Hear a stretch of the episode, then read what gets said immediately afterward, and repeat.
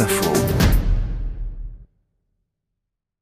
Si je vous dis l'Orient Express, le train bleu ou la flèche d'or, vous me répondez Eh oui, je suis le train de nuit. Il y a 20 ans, je desservais encore 550 euh, gares en France. Aujourd'hui, seules 4 lignes demeurent en service. L'histoire de ma disparition, c'est encore euh, Guillaume Pépi qui la raconte le mieux. En 2017, alors PDG de la SNCF. Les hôtels pas chers ont remplacé les couchettes. Les gens préfèrent dormir dans un hôtel pas cher plutôt qu'une couchette. La deuxième chose, c'est que l'arrivée du TGV fait que quand on vous dit faut faire 9 heures pour faire Paris-Marseille, vous dites tiens, il y a peut-être un TGV qui le fait en 3 heures. Le coût de la rénovation des wagons-lits n'était pas compatible non plus avec l'investissement massif dans le TGV, choix stratégique de la SNCF donc. Et puis il y a d'autres explications euh, conjoncturelles comme l'arrivée des autocars qui ont cassé les prix, le low cost aussi dans l'aérien qui a réduit les temps de trajet pour une dépense équivalente et enfin, le besoin pour la SNCF d'accéder au rail euh, la nuit pour réaliser des travaux et pour optimiser l'utilisation du réseau le jour. Petit à petit, la prestation s'est dégradée et les voyageurs se sont détournés du train nocturne. En 2015, le coup près est tombé. L'État supprime les subventions qui maintenaient encore l'activité à flot. Cinq ans plus tard, Emmanuel Macron veut développer massivement ce transport,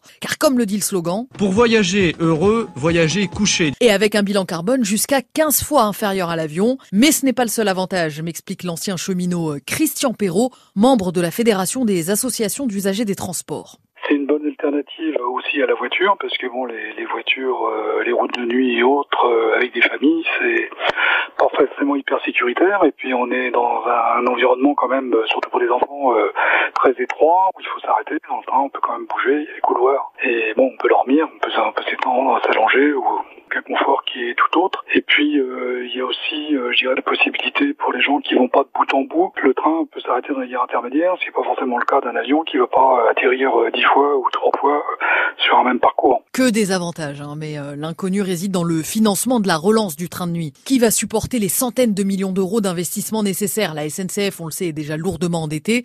Aussi, l'enjeu, c'est de savoir si pour mutualiser en amont les coûts d'infrastructure, certaines lignes internes ne vont pas être opérées par de nouveaux acteurs. En somme, une nouvelle étape de l'ouverture à la concurrence. Réponse à la fin de l'été avec euh, la remise d'un rapport gouvernemental, vous l'imaginez, très attendu.